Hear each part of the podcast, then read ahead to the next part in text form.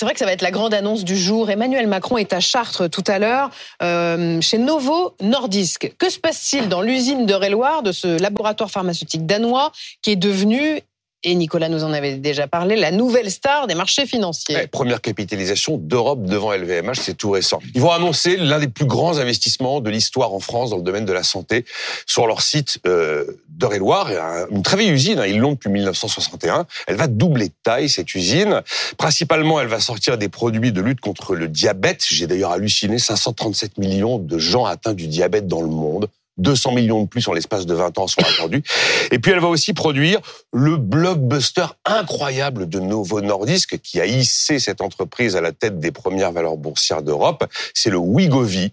C'est le traitement contre l'obésité. C'est juste hallucinant. Ils en attendent 4 milliards 200 millions d'euros de chiffre d'affaires pour ce médicament cette année. Il n'y a plus de stock. La demande est telle au niveau mondial que euh, c'est la rupture de stock. Alors attention, la production d'Eure-et-Loire de ce produit, c'est uniquement pour l'export parce qu'il n'a pas l'AMM, l'autorisation de mise sur le marché en France. Il n'y a que cinq pays d'Europe qui mm. aujourd'hui acceptent cette molécule. Euh... Ah donc on va fabriquer en France des médicaments qui ne seront pas pour le marché français. C'est tout à fait logique. Mm. C'est voilà, un site de production.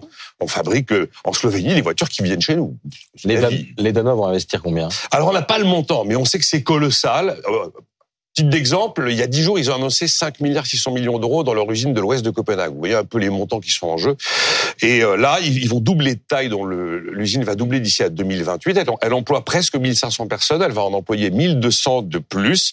Et alors évidemment, ben, c'est un marqueur politique parce que c'est Choose Friends, c'est l'attractivité, c'est le mouvement de réindustrialisation qui justifie que le président fasse le déplacement. Et puis, on est sur un marché qui est en train d'exploser. C'est le business des coupes fins et des médicaments anti-obésité et anti-diabète. Oui, c'est plus qu'exploser. Les économistes en français appellent ça un game changer. Et Walmart a sorti une étude passionnante parce que ça fait longtemps qu'aux États-Unis on en prend de ces produits. C'est quand même un pays qui est très touché par l'obésité. Eh ben ils ont vu les paniers changer. Il y a beaucoup moins de produits il y a moins de calories, il y a moins de glucides lents, il y a plus de snacks sucrés. Enfin, tout ce qui est pourri pour la santé est en train de disparaître. Et tous ceux qui fabriquent des trucs pourris sont en train de se poser des questions. Euh, du coup, je vais pas les citer.